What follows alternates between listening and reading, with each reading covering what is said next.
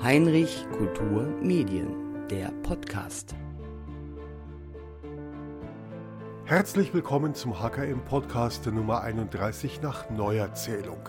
Meinen heutigen Gast darf Alexander Liegel ankündigen, Kabarettist. Das enthebt mich nämlich der Verantwortung, etwas falsch zu sagen und beschreibt Michael Altinger sehr gut. Michi Altinger, ein junger Mann, ein junger Mann, der trotzdem schon 30 Jahre Kabaretterfahrung auf dem kerzengeraden Buckel hat. Oh ja. Er ist in Landshut und in Wasserburg aufgewachsen und ich glaube in beiden Städten geboren. Das kann sonst niemand. Er kann das.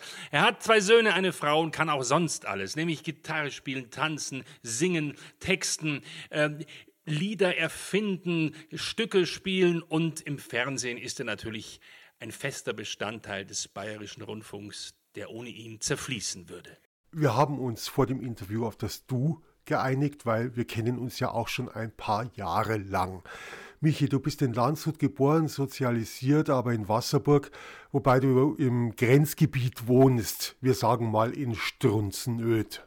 Strunzenöd ist quasi auch so mein, mein, meine geistige Heimat. Also es ist mein, mein Entenhausen, wo alles stattfinden kann, was das bayerische Idiom ausmacht und wo einfach ein, ein Statement zu allen aktuellen Geschehnissen passiert wo man sehr einfache Antworten hat und wo man sagt, Mei, bei uns passt halt alles. Also quasi ein Ort, von dem jeder Bayer träumt und den es tatsächlich in der Realität nicht gibt.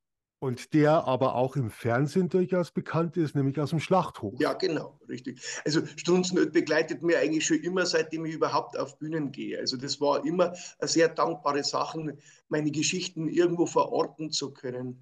Und es ist immer schön, heraus aus, einer, aus einem kleinen Dorf. Also ich stelle mir Strunz nicht einfach vor, ganz klassisch mit einer Kirche, mit einer Wirtschaft, mit einem Fußballplatz, vielleicht mit einer Grundschule noch dazu, äh, maximal äh, 2000 Einwohner äh, Gemeinde. Ähm, also das ist so schön, äh, quasi das hier immer Geschichten dort verorten zu können. Und da, ich bin wohlgemerkt nicht der Bürgermeister, der da auftritt im Fernsehen, sondern der CSU-Abgeordnete äh, der meint, er hat zu allen Fragen, also zu allen Problemen der ganzen Weltgeschichte mit einfachen Sätzen die richtige Antwort. Und daraus entsteht natürlich, äh, also in meinen Augen, eine angenehme Komik. Ach, äh, da ziehe ich jetzt gleich eine Frage vor und zwar, sie war mit ihm bei Rock im Park und sie rauchten Gras mit THC. Er soll so werden, wie sie das mag. Er wählt FDP. Mhm ohne jetzt zu stark in die Politik einzugreifen oder einzutauchen. Kurzes Schlaglicht, wie beurteilst du die Wahl? Äh, ich habe hab, äh, hab befürchtet, dass es schlimmer kommt. Ich dachte, dass tatsächlich der AfD noch ein bisschen weiterkommt und die Freien Wähler auch noch ein bisschen äh, mehr zulegen werden. Äh, es ist natürlich, mein Gott, die Ampel ist halt komplett abgestraft worden aus nachvollziehbaren Gründen, würde ich mal sagen. Äh, ich kann ehrlich sagen, dass die FDP so richtig untergegangen ist, da habe ich kein großes Problem damit. Ich bin froh, dass die Grünen nicht komplett unter die Räder gekommen sind. Und ich finde es sehr bedenklich, dass gerade die ganze Arbeiterschaft gerade von der SPD Richtung AfD ab, äh, wandert. Kommen wir zurück, lassen wir die ja. Politik, die haben wir jetzt sehr gut, die haben wir jetzt sehr gut abgelegt, die Politik. Äh, du hast im Lockdown ein Buch geschrieben und jetzt hast du eine CD vorgelegt mit deinen Liedern aus deinen oder mit den Liedern aus deinen Bühnenprogrammen. Irgendwo, ich weiß nicht wo, habe ich es aufgeschnappt, dass du seit acht Jahren Gitarre lernst. Die Lieder find, empfinde ich als sehr, sehr treffend und witzig im besten Wortsinn. Also die haben Witz. Ne? Ich finde, da sind auch richtige Perlen drunter. Das ist bei mir immer der Grundanspruch, dass es nicht einfach nur eine normale Aussage ist, sondern dass es auch immer wieder einen, einen Bruch hat, das Ganze. Also dass es immer wieder eine überraschende Drehung hat, sonst wäre es für mich selber Auffahrt. Gitarre spiele ich tatsächlich schon viel, viel länger. Ich habe tatsächlich mit 15 angefangen mit, mit Peter Burschs Gitarrenschule, was damals jeder sich besorgt hat, um sich selber Gitarre beizubringen. Und ein paar Jahre später habe ich dann äh, den Andi Rother kennengelernt, beziehungsweise ich kenne ihn schon lang, aber da getroffen und der hat ja eine Musikschule in Wasserburg und der hat mich gefragt, ob ich nicht einmal bei ihm eine Zehnerkarte kaufen möchte für den Unterricht. Und ähm, das mache ich tatsächlich jetzt seit acht Jahren, dass ich immer wieder Zehnerkarten beim Kauf. Aber mittlerweile ist so, dass der Andi jetzt seit drei Jahren sogar mit mir auf Tour ist und er ist natürlich ein wesentlicher Bestandteil von dieser CD. Also die Kompositionen sind alle von ihm und äh, er sorgt natürlich für den richtigen Sound. So. Es sind ja unterschiedliche Musikrichtungen, die wir haben. Also es geht von Rock über Swing zu Rumba hin, also Reggae ist dabei. Also überall, wo man sagt, okay, das ist der Musikstil, der den Text auch am besten transportiert. Diesen Eindruck habe ich auch und ich glaube, ich erzähle nicht zu viel oder ich verrate nicht zu viel.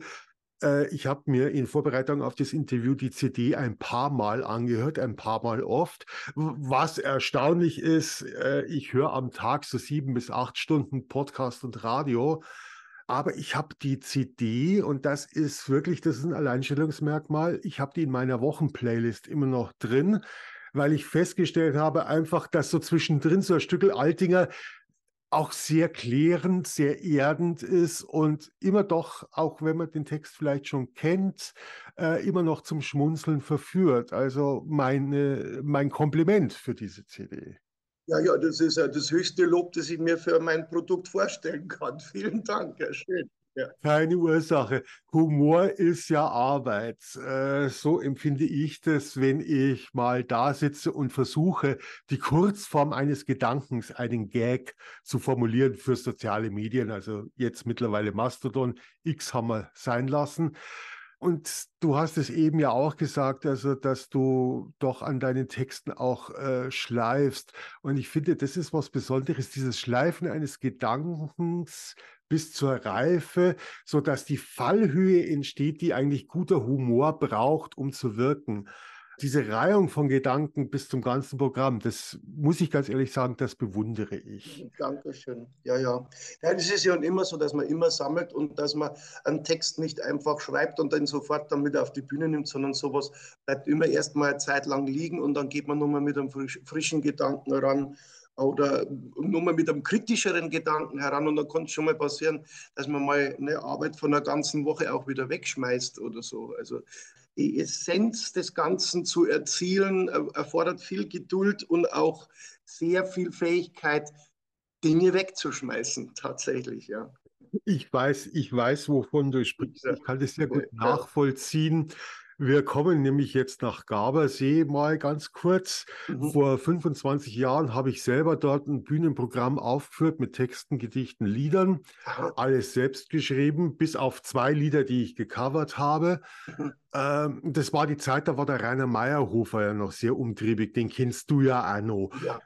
Äh, wie wichtig ist eigentlich Gabersee, natürlich vornehmlich der Theatersaal in Gabersee, für deine Karriere gewesen? Ja, ja, ganz, ganz wichtig, weil ich bin äh, damals, äh, 1999 bin ich von Landshut wieder zurückgezogen nach Wasserburg und mein Grundgedanke war, daheim auch äh, regelmäßige Präsenz zu zeigen. Und da war der, war der Rainer Meyerhof tatsächlich der erste und äh, richtige Ansprechpartner, der dann gesagt hat, okay, das können wir gern viermal im Jahr machen, dass wir da im, im alten Festsaal damals noch, also wenn du dich erinnerst, der hatte schon eine richtige Patina. Den habe ich sehr geliebt, den alten Saal im Gauersee. Der war super. Ja, der war, der war wirklich schön. Ich bin damals übrigens nicht im Theatersaal aufgetreten. Nein, ich bin im, äh, ich bin im Casino aufgetreten, weil sie alle dachten, na, da kämen vielleicht 20 Leute oder so. Und dann war der Saal äh, doppelt ausverkauft. Also für 70 ungefähr ist das Casino bestuhlt. Okay. Dann waren 140 Leute da. Und ja. ich war mehrere Wochen Stadtgespräch. Äh, ja, ich habe diese Karriere dann allerdings nicht weiterverfolgt. Schade, Mensch. Aber da, wo du gelandet bist, ist es ja auch nicht verkehrt, ne? Nein, nein. Es, äh, mittlerweile, also über Umwege, wie gesagt, vorher war ich noch beim Radio. Äh, jetzt mache ich manchmal noch Radio und halt jetzt hauptsächlich meinen Podcast. Eine gewisse Bühnenreife, die äh, habe ich mir dadurch auch erarbeitet. Und wie ist es bei dir mit der Bühnenreife? Manchmal Angst, dass du beim Publikum nicht ankommst oder dass irgendwas schief geht? Ähm, ja, also es gehört ja unbedingt dazu. Also dieses Lampenfieber ist ja ganz, ganz wichtig, um auch in das nötige Adrenalin auszuschütten, um in die richtige Konzentration zu kommen äh, Auftritt. Also ich sage immer wieder, also wenn ich irgendwann kein Lampenfieber mehr habe, dann kann ich es bleiben lassen, weil dann auch der Reiz an der Sache weg ist. Also natürlich, äh, die Dosierung des Lampenfiebers ist unterschiedlich. Wenn ich halt ein Programm schon hundertmal gespielt habe, dann äh, ist die Aufregung natürlich äh, geringer. Aber wenn ich irgendwie eine Premiere habe oder irgendwie eine Fernsehsendung habe, eine wichtige oder die vielleicht auch noch live ist oder so, dann äh, muss ich schon schauen, dass ich ein paar Atemübungen vorher mache, damit man nicht die Schädeldecke wegspringt. Ja. Das ist sehr gut nachvollziehbar. Äh, ich kenne das auch. Also jetzt vor diesem Gespräch das wir führen, habe ich noch gesagt, nein, ich schreibe mir jetzt eine Mail, ich, ich sage ab, ich schaff's. Ehrlich, ich Gottes Willen. Ja. Wie bist denn du eigentlich zum Kabarett gekommen, studiert und gelernt hast, ja, glaube ich, Diplom-Sozialpädagoge. Ja, genau.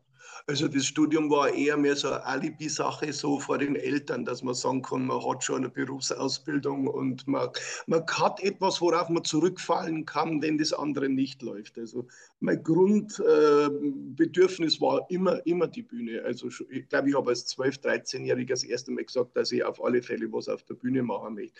Den Begriff Kabarett kannte ich damals noch nicht, aber ich habe dann immer mehr mitbekommen, halt natürlich, in meiner Jugend haben alle Otto Walkes gehört, jeder hat Gerhard Polt gekannt, jeder hat das gemacht, jeder hat das auch gern mal nachgemacht, das Ganze.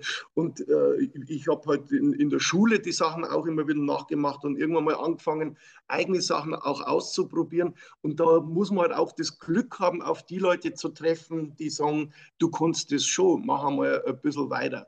Und äh, die habe ich tatsächlich immer wieder gehabt. Und äh, da wurde das Bedürfnis auch immer größer. Und irgendwann habe ich tatsächlich auch gecheckt, dass das etwas ist, wovon man leben kann. Also das muss man ja auch erst einmal äh, so weit kommen, dass, dass man irgendwie eine Substanz sich erzeugen kann, wo man sagt, okay, damit kann ich eine Familie ernähren und das macht jetzt so Sinn. Und das war für mich auch nochmal Antrieb zu sagen, es zu probieren. Und dann hatte ich damals in Landshut einen Chef, der zu mir gesagt hat, probier es halt einfach einmal aus und wenn es nicht läuft, kommst du halt wieder zurück zu uns äh, in Betrieb quasi. Und äh, da habe ich es gestartet, das war 1996 und bin seitdem nie wieder zurückgegangen ins äh, Jugendwohnheim Landshut. Dort habe ich gearbeitet, vier Jahre lang, als pädagogische Hilfskraft. genau.